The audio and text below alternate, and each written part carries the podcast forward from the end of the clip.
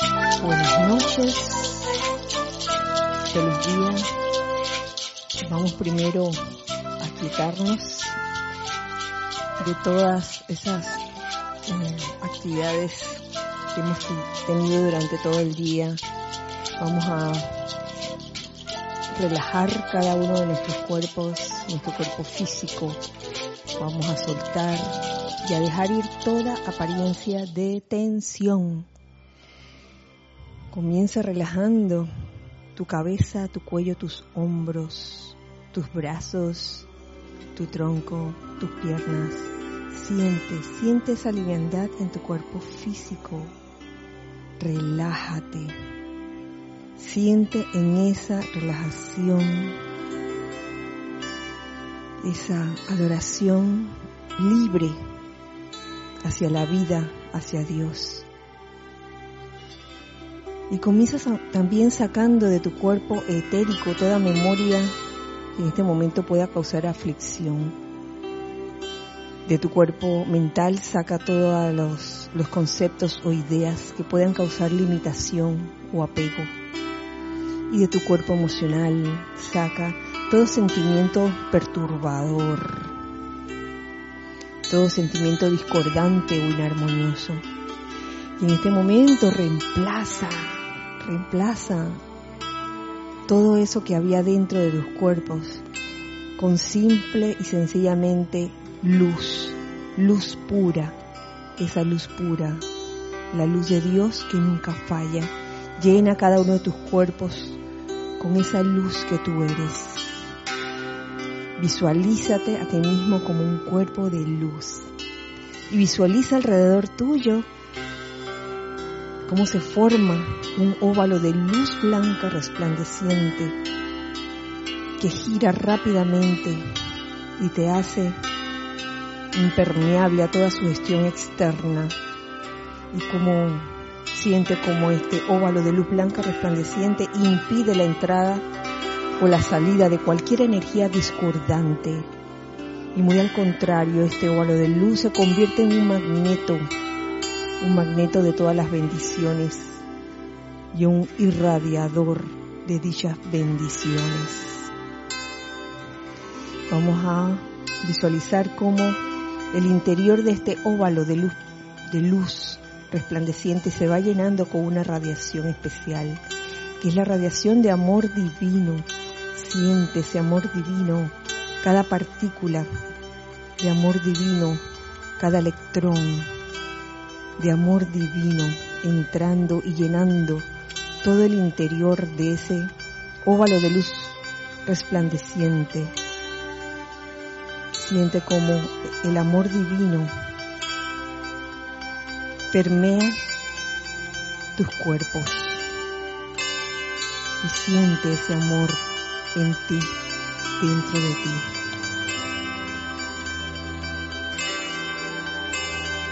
Al tiempo que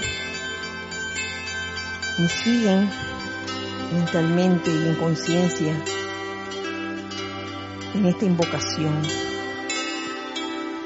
Magna presencia yo soy, carga los sentimientos de todo ser humano en América y en todo el mundo con el amor de Maestro ascendido y lealtad para con su liberación eterna y perfección.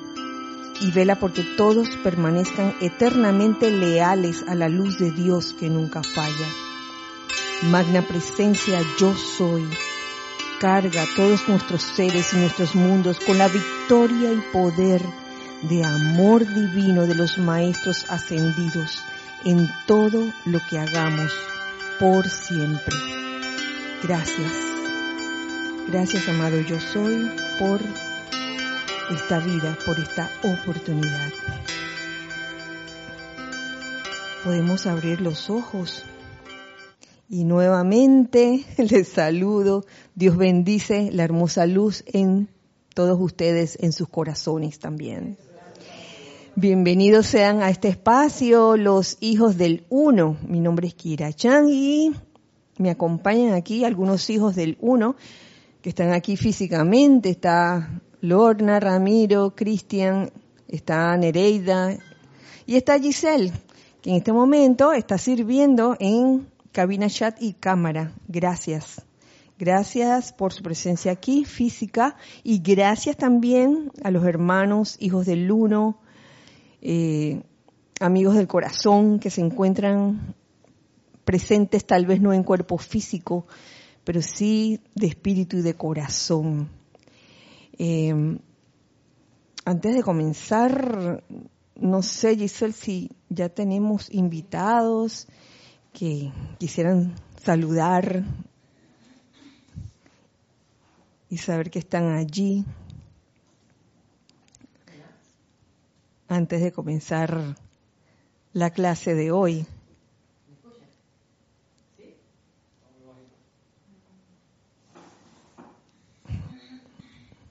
Hola, hola, ahora sí. Ah. Ahora sí. Gracias. Em, tenemos aquí Rolando Bani de Valparaíso, Chile, León Silva de Guadalajara, México, Isaac Ramírez desde Tabasco, México, Paola Farías desde Cancún, Mavis Lupiáñez desde Villa Girardino, Córdoba, Argentina, Mónica Insunza desde Valparaíso, Chile, Rosaura Vergara desde el patio de aquí de Panamá, Alex Bay desde San Miguelito, Panamá, Emilio Narciso y María Virginia. Pineda desde Caracas, Venezuela. Uy, espérate, se actualizó esto. Uy. ups, María Luisa desde Heidelberg, Uy, altas Alemania. Esta hora María Luisa aquí. Naila Escolero desde San José, Costa Rica.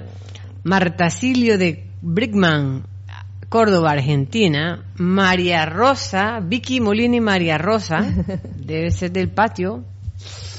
Leticia López desde Dallas, Texas. La Pollita, Elma Santana desde Panamá. Y desde el patio también de Betania, Ana Julia Morales.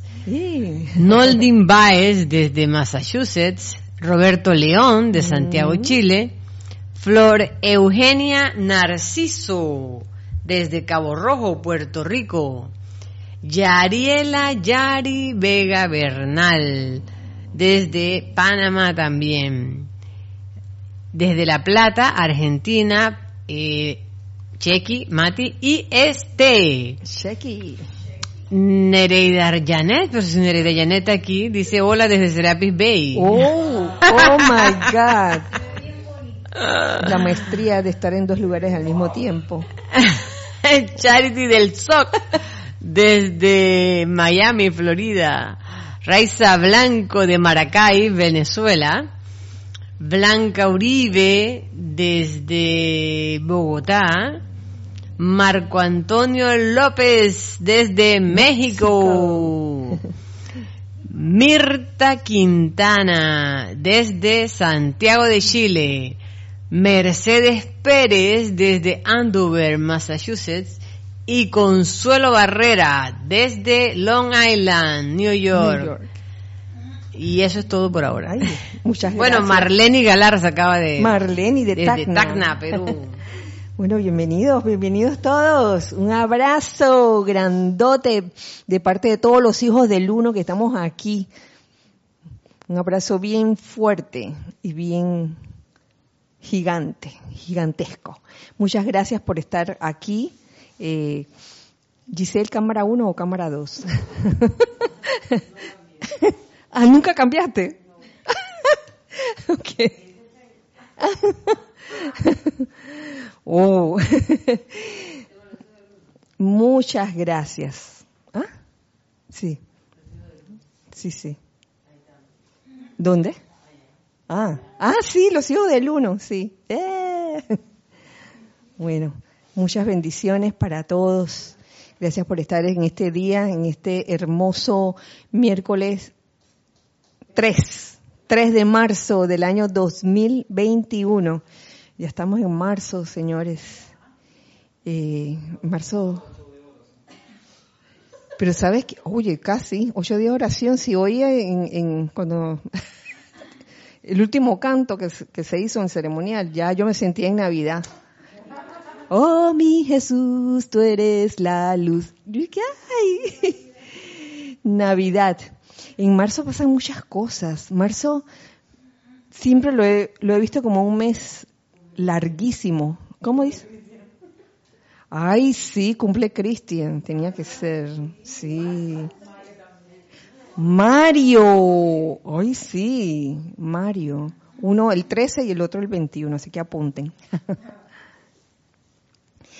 sí, este, estaba viendo que en algunos lugares han florecido, este, es tiempo de, de, una cosa, los guayacanes amarillos aquí en Panamá, he visto que sí, en otros países los, los cerezos, creo que son los cerezos, que son esa, la flor de cerezo también, las he visto y, y así es una belleza, esto es una belleza realmente, el planeta entero es una belleza. Y doy gracias, gracias a la vida, gracias Padre, gracias, gracias Dios por todas estas bendiciones. Y vamos a seguir y a tratar de terminar la tercera plática. ya llevamos como tres o cuatro clases de la plática, pero es que está buenísima con estas enseñanzas del Maestro Ascendido Saint Germain. Y el día de hoy eh, iba a comenzar con lo que sigue, con, en, lo que habíamos quedado la semana pasada, donde quedamos, lo que seguía. Y es con un tema que aquí en la tercera plática está titulada como el pozo artesiano. Y me gusta mucho ese capítulo leyéndolo. El pozo artesiano, sí, me puse a estudiar lo que era un pozo artesiano. Y básicamente es un pozo o un hoyo profundo que se hace y la gracia de ese hoyo es que conecte con un acuífero o una fuente de agua, que es una fuente de agua subterránea y que por lo general tiene que ser este, agua limpia, agua de manantial, agua pura.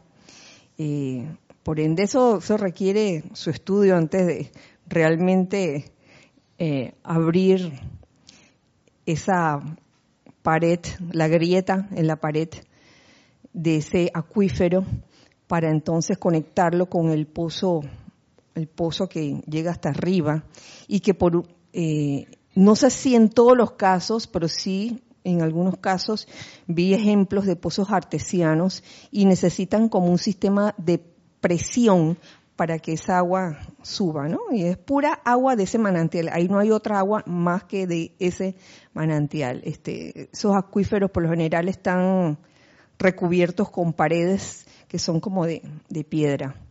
Entonces, dicho esto, para que tengan una idea del pozo artesiano, eh, el maestro ascendido San Germain nos hace una comparación del pozo artesiano con nosotros.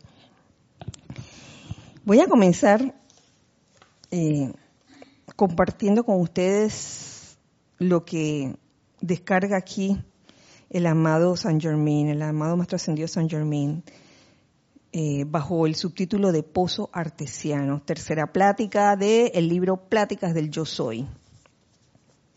Está buenísimo, dice.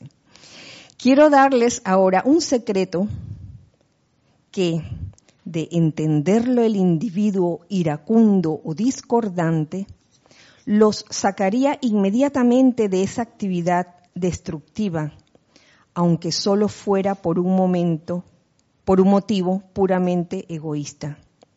La persona iracunda y condenadora que proyecta pensamientos, sentimientos y palabras destructivas hacia otra, recibe de vuelta la cualidad con que cargó sus sentimientos, palabras y pensamientos. En cambio, la otra, si está estabilizada en su poder divino, recibe la energía que le hace falta, calificándola con su propia serenidad. Así, el creador de la discordia, mediante la ira y la condenación, está conscientemente destruyéndose a sí mismo, su mundo de actividad y sus asuntos. ¿Qué les parece? Entonces, esa idea de atacar al que está atacando es una idea absurda aquí dentro de la enseñanza. Yo, yo recuerdo cuando en varias ocasiones, este, donde estuvimos en ciertas situaciones un poco caóticas, una cosa que nos decía Jorge es que no atacáramos, no devuelvan, no devuelvan el fuego, porque esa no es la idea. Y eso sería insensato.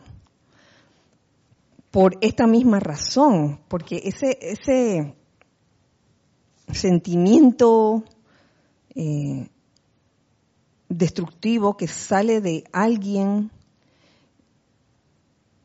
y que tú sabes que está saliendo de alguien, eh, en realidad no hay nada que hacer con eso, nada más que, oye, permanecer sereno eh, y realmente anclado en la presencia yo soy, sabiendo que la armonía de nuestro verdadero ser es nuestra máxima protección. Eso parece como un eslogan, pero no lo es si uno lo toma en serio.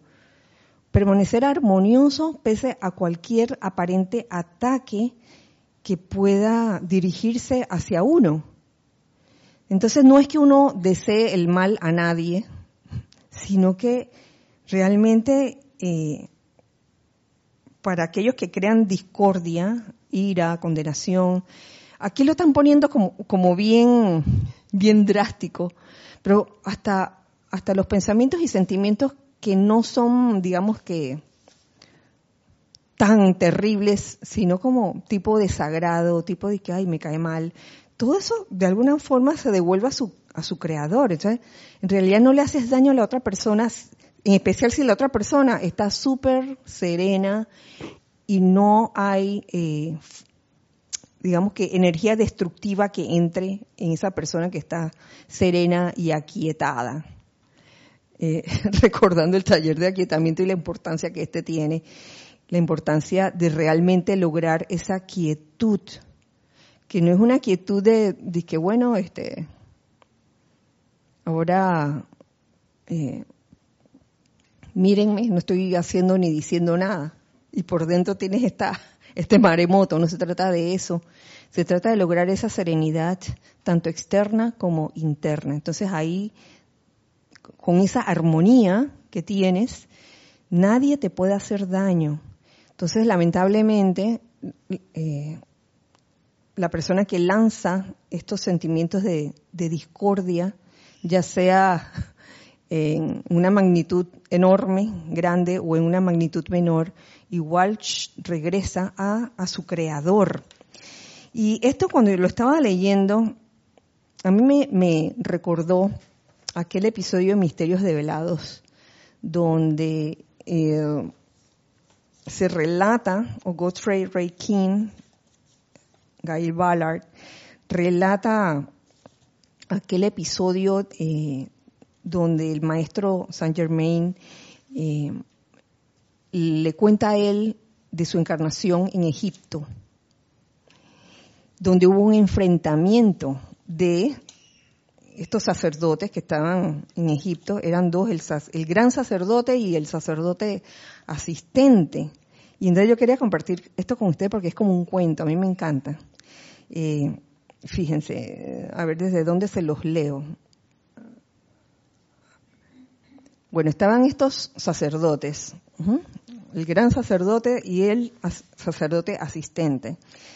Eh, el maestro les hace ver en ese momento eh, lo que iba a ocurrir, lo, que ya había ocurrido, es como eh, una imagen de, los, de los registros etéricos. Y dice, mm, pudimos ver a un príncipe visitante de una provincia distante planear el rapto de la Virgen Vestal para hacerla su esposa. Aparece un príncipe. Aparece un príncipe con sus esclavos. Todo parecía ir saliendo bien hasta que se le mostró al alto sacerdote una visión de lo que estaba a punto de ocurrir. Esto le perturbó, pero él mantuvo su discreción. el, alto sacerdote. Yo creo que este relato tiene mucho de enseñanza porque en, situaciones así como bien caóticas, lo mejor es eso que, que está diciendo en esta línea. Ok, te perturba en un momento dado, pero mantiene su discreción, no se pone a, a lanzar alaridos. ¡Ah! ¿No? Con la guardia en alto, al tiempo que entraban los esclavos del príncipe, los vio acercarse al santuario. el, alto sacerdote. Cuando se acercaron, dio un paso adelante y pronunció únicamente una palabra que significaba alto, alto. No era un ataque, no era te voy a destruir, no era... Un esclavo de, de esos del, los esclavos que venían con ese príncipe que querían este, raptar a la Virgen Vestal, un esclavo más osado que el resto se le abalanzó. El alto sacerdote le advirtió que retrocediera, pero no hizo caso y siguió acercándose. Cuando el esclavo llegó a cierto círculo sagrado de fuerza que emanaba del altar, recordando que la tercera plática habla mayormente del círculo de luz electrónica. la tercera plática. Entonces aquí volvemos de nuevo a misterios de lado.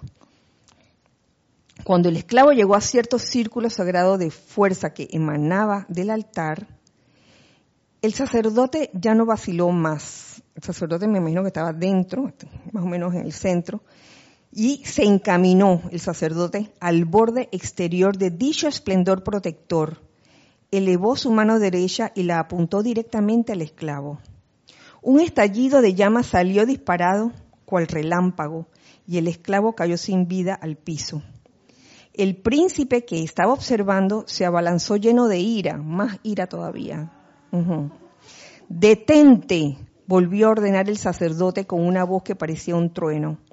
El príncipe vaciló por un momento, aturdido por el mero poder de la palabra, y el sacerdote prosiguió diciendo, escúchame, tú no profanarás el más alto don de Dios al templo de la vida. Vete de aquí antes de que sigas el ejemplo de tu descarado y mal aconsejado esclavo. El alto sacerdote estaba plenamente consciente del poder que podía esgrimir y mientras miraba al príncipe era la propia encarnación del autocontrol, ese era el sacerdote, la propia encarnación del autocontrol, de una fuerza ilimitada sostenida conscientemente en obediencia a su voluntad. Él era majestad, coronado con el poder eterno. Y todos estamos llamados también a lograr ese autocontrol, a no permitir que una situación así, aunque nos, nos tome de sorpresa, nos de, repente nos desbarate y no sepamos qué hacer y, y nos descontrole completamente. Muy al contrario, autocontrol y discreción. El príncipe, el que quería raptar a la, Virgen Vestal, también era de voluntad fuerte, pero no tenía control sobre sí mismo. Mm. Y cuando otra ola de ira ciega se agitó sobre él al encontrarse con oposición y dando rienda suelta a su lujuria, cargó hacia adelante. Dando rienda suelta a su lujuria. Oye, con las más, la marea roja, las bajas pasiones, el... está cotizada, ¿sí? El querer algo que supuestamente no puedes tener, no deberías tener. El sacerdote rápidamente levantó la mano. La llama volvió a centellar y el príncipe compartió el mismo destino que su anterior esclavo. San Germain se volvió hacia mí, eh, volvemos de nuevo al, momento en que San Germain estaba contándole eso a Godfrey Ray King, que es Guy Ballard. San Germain se volvió hacia mí y explicó la experiencia aún más. Comenzó diciendo, y esta, esta, este párrafo es la que relaciono con lo que les leí de la tercera plática. Dice, ¿ves? Esa es la manera en que la cualidad dentro de toda fuerza reacciona sobre la persona que la envía. El príncipe y su esclavo venían con las cualidades de odio, egoísmo y depravación en sus sentimientos. Y cuando el sacerdote dirigió hacia ellos la fuerza sobre la cual él tenía la maestría, Dicha fuerza asumió las cualidades de ellos en el momento en que los tocó, en que les tocó sus auras. El sacerdote se limitó a devolverles sus propios sentimientos y egoísmo. En su desinteresada protección de otra persona, se protegió a sí mismo. O sea, él estaba claro, el sacerdote estaba claro, no era su intención aniquilarlos, de que, ah, ahora te voy a dar y te voy a hacer, te voy a cortar en pedacitos, nada de eso. Él simplemente hizo, oye, alto, autocontrol y simplemente, oye, eso que ellos estaban emanando, todo ese odio, se les devolvió, inevitablemente. Y creo firmemente que en momentos como ese, el ser humano siempre tiene eh, la opción de cambiar, de cambiar de opinión, de cambiar sus sentimientos a último momento y lejos de seguir enviando odio y resentimiento y rencor, tomar el camino del amor y del perdón. Yo creo que eso es, eso es la opción última de cada ser humano. Siempre hay esa oportunidad. Y si uno no aprovecha esas oportunidades, pues seguirá aniquilándose a sí mismo irremediablemente, no porque otra persona este, te aniquiló o te hizo daño. Sí.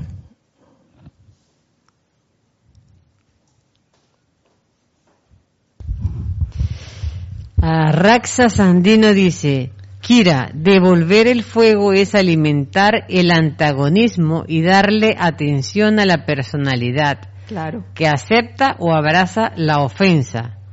Sin embargo, lleva tiempo realizarlo. Sigo resbalando en esa cáscara de banano. de vez en cuando, hasta cuando uno va por las calles en cosas tan simples y sencillas como conducir por las calles.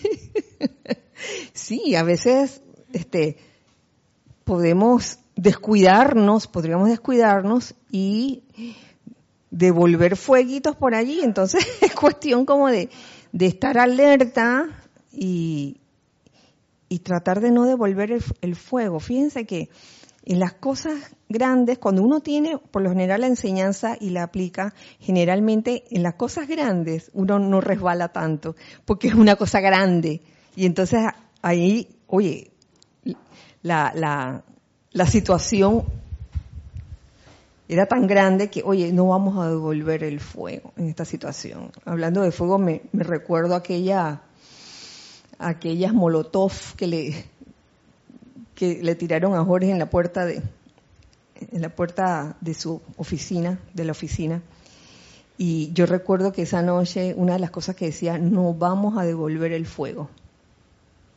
Simple, simple y llanamente. Aplicar la enseñanza, pero ¿qué me dicen de, la, de los eventos pequeños, no? Donde uno de repente se lo olvida, se lo olvida, sí, y uno quisiera en ese momento, ¡ah!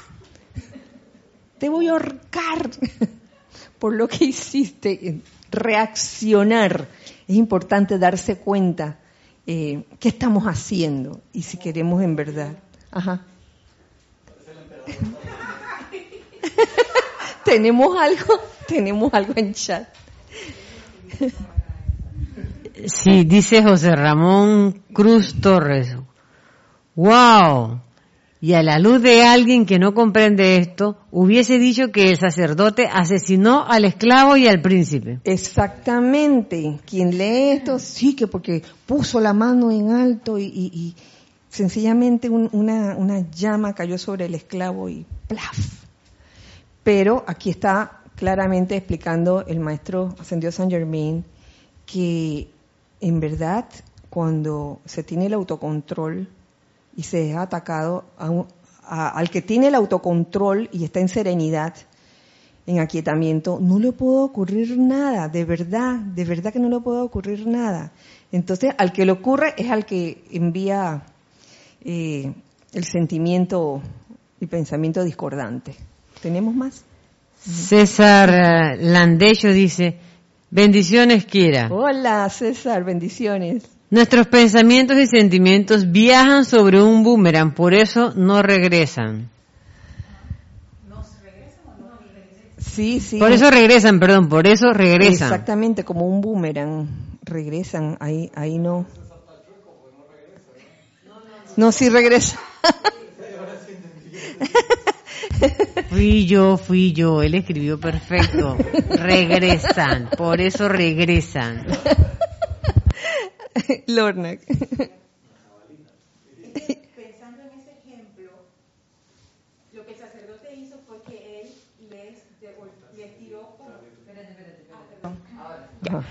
Pensando en el ejemplo, el sacerdote lo que hizo fue que él les dirigió un rayo de energía.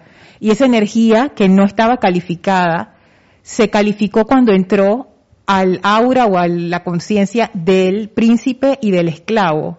Mm. Entonces yo me acuerdo de una selección de los maestros en donde ellos dicen, no podemos descargarles más enseñanza adicional y más energía si ustedes no están armonizados porque si lo hacemos, entonces pienso en este ejemplo, o sea, uno hace ceremoniales, uno hace sus decretos, entonces va uno a la calle, agarra una rabia y ya esas rabias entonces no, no tienen el efecto que tenían antes. Antes uno agarraba una rabia y no le pasaba nada. Ahora uno agarra una rabiecita y de repente te da dolor de cabeza, se te baja la presión, no sé qué.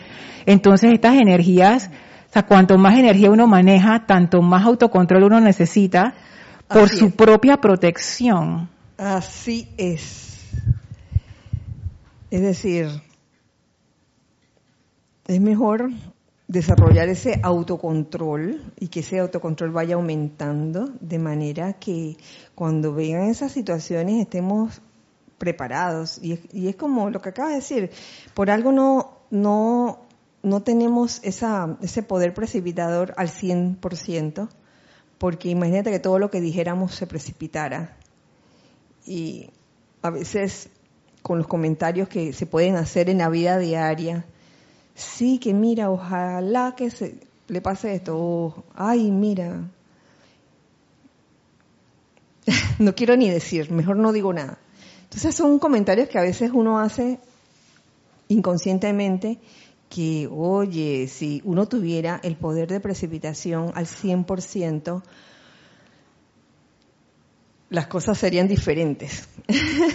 Habría un panorama diferente. Pero gracias Padre por misericordia, aún no.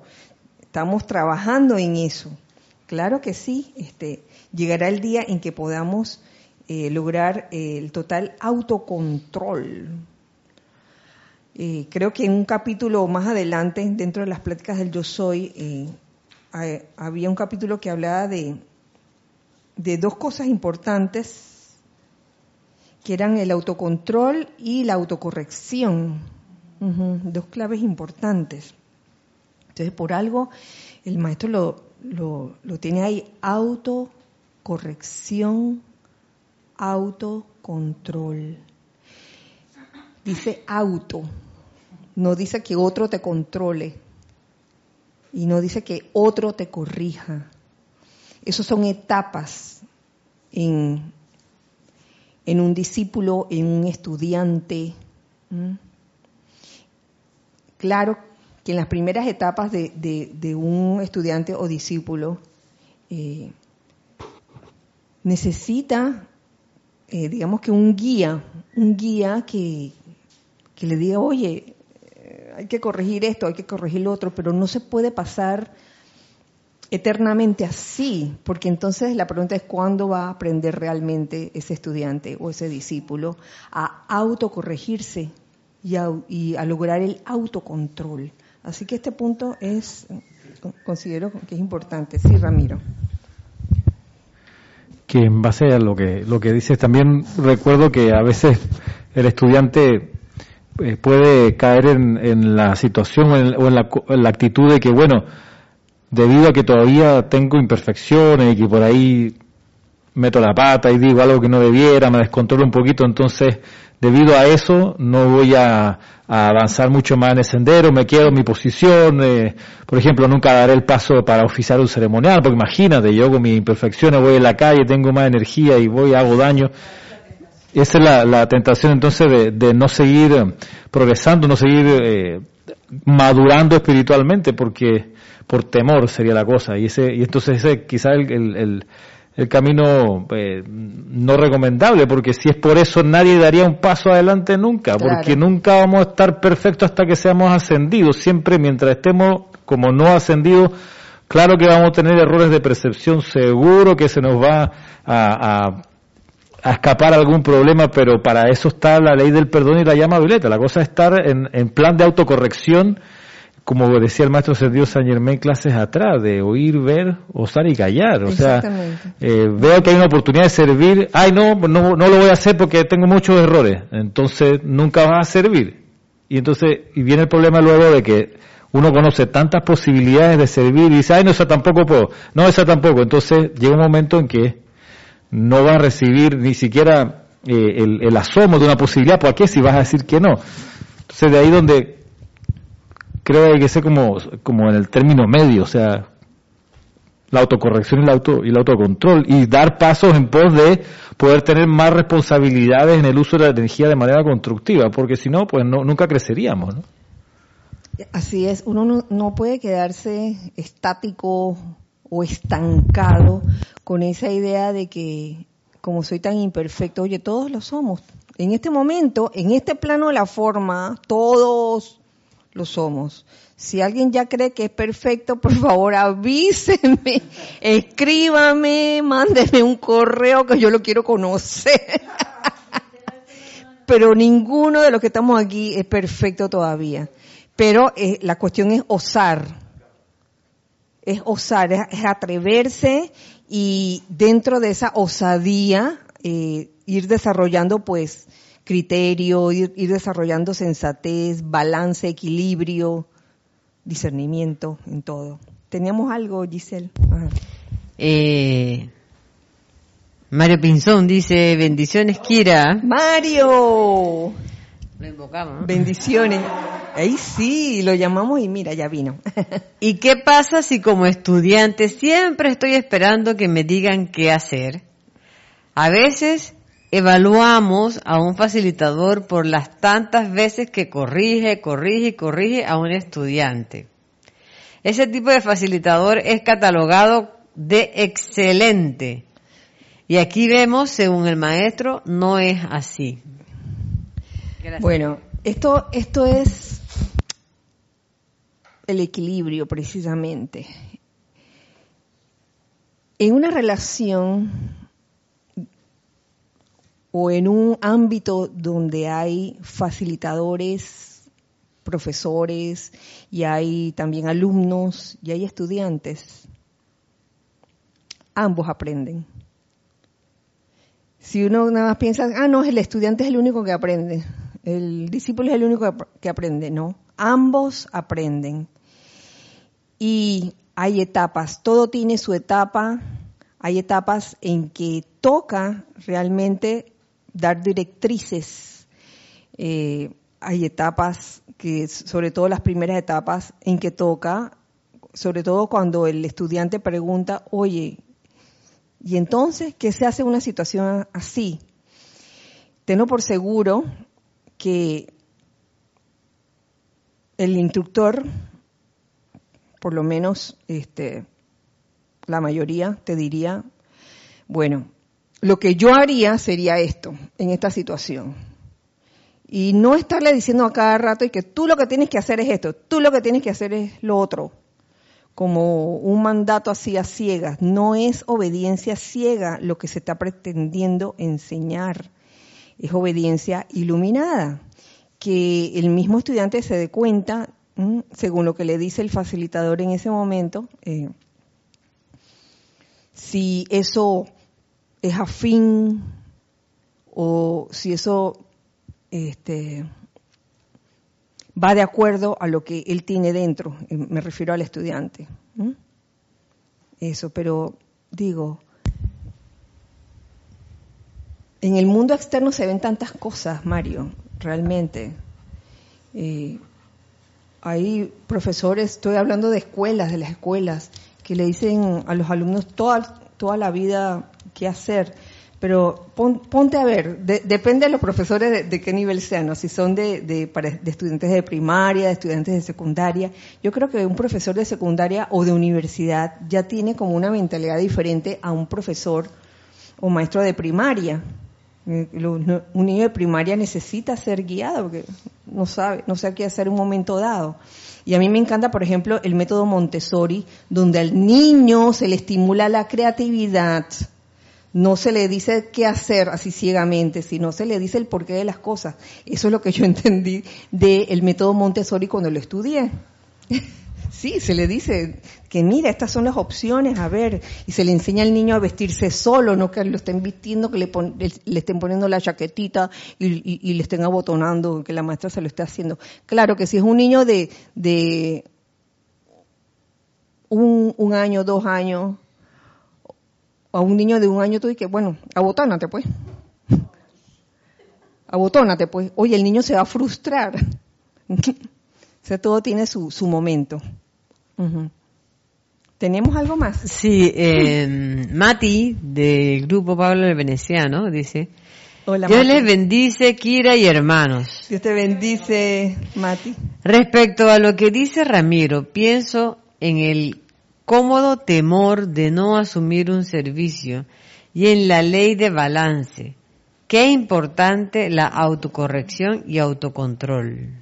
Claro que sí, y no solo la autocorrección y el autocontrol, Mati, sino en, estas instancias, en situaciones así, también se aprende humildad, se desarrolla más bien humildad. La humildad de saber que, oye, todavía no soy perfecto o soy perfecta, o sea, no debería tener miedo de meter la pata a estas alturas eh, simplemente si la meto y, bueno, eh, en ese momento se me hace una observación por eso, ok, está bien, gracias, gracias por eso. Claro que llegará un momento en que en base a la, a la autoobservación, esa persona podrá autocorregirse también pero también es un ejercicio, vuelvo y les digo, de, humildad. De que como yo no quiero que me vean equivocarme, ahora no voy a oficiar porque yo no quiero que vean cómo hago esto, cómo hago lo otro. Por favor, así no vamos a llegar a ningún lado. Es aquel, digo, nada como aquel, aquel estudiante que simplemente quiere aprender, quiere aprender y que no, en verdad no le importa si mete la pata o comete errores, sabiendo que los errores se pueden corregir. Y más adelante van a ver cómo el, el maestro ascendido San Germain nos dice, oye, tratad, tratad una y otra vez. ¿Teníamos algo más? Sí, eh, Roberto León de Chile dice, Dios te bendice, Kira, y a todos. Dios te bendice, Roberto. En la Biblia aparece, y el que te hiriere en la mejilla, dale también la otra. Pregunto si eso podría significar no devolver el fuego con más fuego, sino con amor, comprensión o la cualidad que se requiera en el momento. Claro que sí, dar la, otra mejilla. En vez de ojo por ojo, 64. ¿Cómo? Ojo por reja, o sea, no un ojo igual. Sí, sí, dar la otra mejilla tiene, tiene una connotación muy especial. Te, te dan una mejilla y tú dices, bueno, pues, no es de que, dame aquí, anda, pégame, pégame. Eh, ya, eso ya sería de que masoquismo, ¿no? dame aquí, dame más fuerte, dame más fuerte. Oye, que hay gente así, oh. ¿Cómo?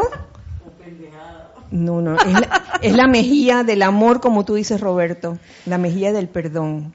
Oye, ¿sabes qué? Me diste una mejilla, con gusto te presento la otra, te doy mi amor y mi perdón, y te doy mi confianza de que te estoy poniendo la otra mejilla, no para que me pegues de nuevo, aunque si me pegas de nuevo, vuelvo y doy la otra mejilla. del perdón. Tienes tres cosas. A ver, César Landecho dice, Kira, cuando un alumno está bien capacitado, no hay que decirle siempre qué hacer. bueno, pues por eso te digo que va en etapas. Con respecto a eso, Natalie Castillo dice, depende, Kira, de la etapa o nivel donde se encuentra el estudiante para ser menos o más directivo con él. Claro. José Ramón Cruz dice, pero el sacerdote no pudo evitar la muerte del príncipe y del esclavo de alguna forma. Wow, yo te voy a decir, ¿ustedes creen que se hubiera podido evitar? Porque eso no dependía de él, dependía de- de- del, del mismo esclavo y del mismo príncipe, de que ellos eh, cambiaran su, Eh, sus sí, sentimientos en ese momento. Sigue diciendo Ajá, algo aquí, ajá. dice, o más bien porque existe la ley universal de ritmo. Fue inevitable que el esclavo y el príncipe recibieran su pago debido al balance que hay en el universo. Es que- bueno, da- No sé, te- te- estamos yendo demasiado lejos. El tema es que eh, el príncipe quería raptar a la Virgen Vestal del templo y ya comenzó comenzó con un problema personal importante, entonces perseveró en ese en esa en ese afán y, y la opción para no porque no pasara nada que se llevara llévatela claro por favor. Y, y no era era era era someterse a una vibración inferior y por eso el sacerdote sale y se pone entre la virgen y el y el, el- el- cómo se llama el que quería el príncipe que quería raptarse a la, a la, a la muchacha. Entonces Ajá. Sí, mira, mira. mira. exacto no era un- no era en la calle era en un templo o sea era violación en, en varios varios niveles a la vez lo que estaba en juego En su desinteresada protección de otra persona se protegió a sí mismo, hablando del sacerdote. Eh, no es que el sacerdote quisiera aniquilarlos y, y, ay, ojalá hubiera podido hacer algo. Yo creo que, este, sumado a eso, también entra en juego el, el libre albedrío. El libre albedrío. Digo, ellos todavía tenían hasta el último segundo la opción de, de decir, ¿sabes qué? Ya, perdón, ya no, pido perdón por este intento de raptar a la, a la vestal. ¿Sí? Sí, espérate. Nelson, dice Nelson, recuerdo cuando en un ceremonial casi se me enciende el libro del ceremonial. Gracias a, a mis hermanos por tomarlo como algo gracioso, no me cohibí. Oye, Nelson, yo no me acuerdo. A mí me pasó con el, el- el primer servicio de Zadkiel, que también casi in- in- incendié la, la manti- la- la- el mantel que estaba, que, que estaba en la mesa. Y me acuerdo que Alex, Alex agarró el vaso de agua y, y le echó agua. Oye, Nelson, así que, wow, tenemos algo en común. Dice aquí Marian Mateos, dice, hace, hasta hace algunos años, a ver, hasta hace unos años, como 2007, entendí ese fragmento del Maestro Jesús, que la otra mejilla era el amor.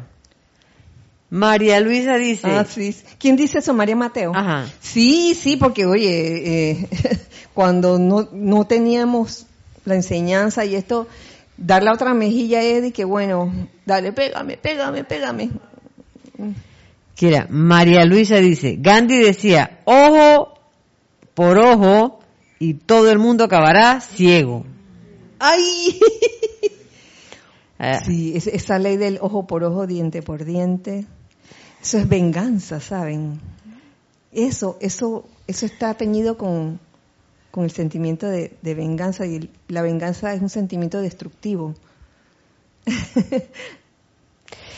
Eh, Raúl Nieblas dice, Kira, hablando sobre poner la otra mejilla, yo veo de tal forma que para el amado Jesús era preferible perder su otra mejilla antes que perder la armonía que lo conectaba con Dios. Oh. Qué forma de ver las cosas, Raúl. Sí, puedo traer a colación a Emmett Fox. Ajá. Si mal no recuerdo, Emmett Fox en este punto del, del Evangelio dice que poner la otra mejilla es ofrecer la otra polaridad. el polo opuesto a la energía que le llega. Entonces, si es de, de miedo lo que viene, entonces estar clarito de volver a amor. Si es resentimiento lo que viene, clarito que uno devuelve perdón. Si es tristeza, uno claramente tiene que devolver eh, felicidad y así. Pensando en la otra mejilla es la otra polaridad. El, el, el príncipe con el esclavo que venían a raptar a la Virgen Vestal venían con lujuria, con deseo de, de, rapto y demás. Le devuelves armonía, que fue lo que, eh, y la serenidad, que era lo que tenía el sacerdote, ¿no? Exacto. Y entonces inevitablemente como ellos no, no, como ellos insistieron en enviar toda esa ira, todo, todo ese odio y resentimiento, oye, inevitablemente funcionó como, como dijo César, como un boomerang, se devolvió plaf. Dice aquí, bueno, no me dice, ah, Mati, Mati. dice, sigue siendo yo. Matías. Dice, respecto al desarrollo de las aptitudes para el servicio, en palabras del amado Serapis Bey, constancia y consagración de empeño. Constancia y consagración de empeño. Saben, y, y hablando de la actividad ceremonial, no se nos pide que seamos perfectos desde el principio. O sea, se puede, eh, o en cualquier otra, cualquier actividad de, las que realizamos, no se nos pide que seamos perfectos, ni, siquiera para dar las clases. Aquí, digo, cada uno de nosotros es diferente, este, metemos la pata, claro que sí, a veces la metemos, eh, a, veces diciendo tal vez algún, o hablando de algún término que, que, tal vez los demás no, no, entendieron, y esas cosas se preguntan, es, es, bueno, por eso yo agradezco, yo agradezco el, el los comentarios o preguntas que, que hagan ustedes, hijos del uno que están del otro lado, porque esa de esa forma podemos darnos cuenta si se nos está entendiendo o no lo que estamos diciendo. En especial cuando decimos algún, alguna expresión idiomática, alguna expresión, algún término este, típico del lugar que tal vez otros, ustedes, algunos de ustedes no puedan entender. Ajá. Alonso Moreno dice, el sacerdote, el esclavo y el príncipe es, a ver, de estaban, estaban regidos por la ley del karma. Karma, acción, karma, acción, acción, reacción. Así es. Claro, digo, la ley del karma es algo que se da aquí, sencillamente. Así que, gracias. Gracias por sus comentarios y por sus preguntas. Muy bueno. Pasamos entonces al segundo párrafo. dice así, nos dice el maestro. He aquí un punto vital que los estudiantes deberían entender. Cuando alguien conscientemente alcanza dentro del círculo electrónico interno de Dios, dicha persona hace de su expresión externa y actividad un canal para la vertida incesante de la pura esencia de la deidad. Que eso es lo que hace el pozo artesiano y que todos estamos llamados a hacer, ¿no? ese pozo artesiano que nos conectamos con esa fuente, esa fuente pura y prístina y de esa manera eh, se vuelve esa persona una expresión externa y actividad, un canal para la vertida incesante de la pura esencia de la deidad, como nos dice aquí el maestro. Una vez que cada uno tiene su canal hecho, tiene construido su pozo artesiano y está conectado, conectado realmente con ese acuífero que les mencioné, que no es sino este, ese, como lo dice aquí, este círculo electrónico interno de Dios, se podría decir que ese, es el acuífero también. Esto de por sí, aunque la persona se mantenga callada en la expresión externa, es uno de los mayores servicios que se le puede prestar a la humanidad. Convertirse en ese canal, convertirse en un pozo artesiano, eh, conectado, conectado a esa fuente de la presencia, una, de cuyo significado solo están conscientes unos pocos individuos no ascendidos. De todo este párrafo que les acabo de leer, a mí lo que me llamó la atención um, fue el hecho de mantenerse callado, aunque la persona se mantenga callada en la expresión externa. Porque en todo esto, eh, y tal como se relató aquí en Misterios Develados, donde el sacerdote en una situación así guardó discreción. El silencio es muy importante, la discreción es muy importante, porque a veces eh, la parte humana, yo siempre le digo la parte humana, tiende como a, sentirse de que, wow, mira lo que hice. Le puse la mano así, así le puse la mano. Y la persona, mira, quedó con el rabo entre las piernas y salió huyendo y nos volvemos así con la bocota así abierta contándoselo a todo el mundo. En ese momento estamos desperdigando energía. ¿Mm? Estamos desperdigando energía de ese pozo. Y no solo desperdigando energía, sino que estamos permitiendo que el agua de ese pozo se contamine con otras, otras aguas.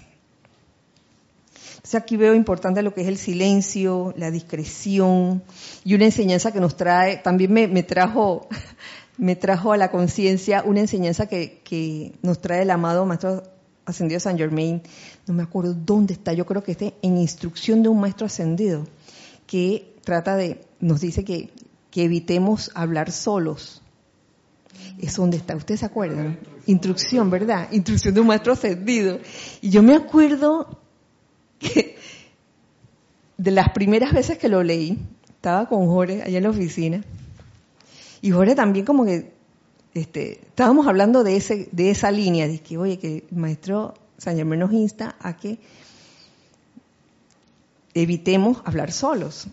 Y entonces me dice Jorge, oye, pero si tú hablas sola, ¿no te has dado cuenta? Y yo dije, yo, yo hablar sola, ¿cuándo? Y es que a veces no nos damos cuenta. Eso fue hace como 10 años atrás. Y en aquel entonces, wow, la conciencia de uno a veces es tan que uno piensa de que yo hablar solo, hablar sola, incapaz. Hasta que me comencé a observar a mí misma en ese entonces y me di cuenta de que yo sí hablaba sola. ¡Qué vergüenza! ¡Qué vergüenza me dio! Y que, oye, de verdad que hablo sola. Estoy yo sola en el baño y todo dije, sí, ¿y ahora? ¿Dónde está, dónde está esta, la pasta dental? ¿Dónde está? ¿Dónde? ¿Dónde me habrán metido la pasta dental? Entonces comienzo, y ahí es donde yo realicé, ahí es donde el guía, ahí en ese momento, oye, valía la pena que te dijera que, oye, tú no te das cuenta que tú estás hablando sola. ¿Y cuántas veces no nos ha pasado? ¿Cuántas veces nos ha ocurrido? Entonces, este, está bien que en las primeras, pues, la persona que te guía te lo diga.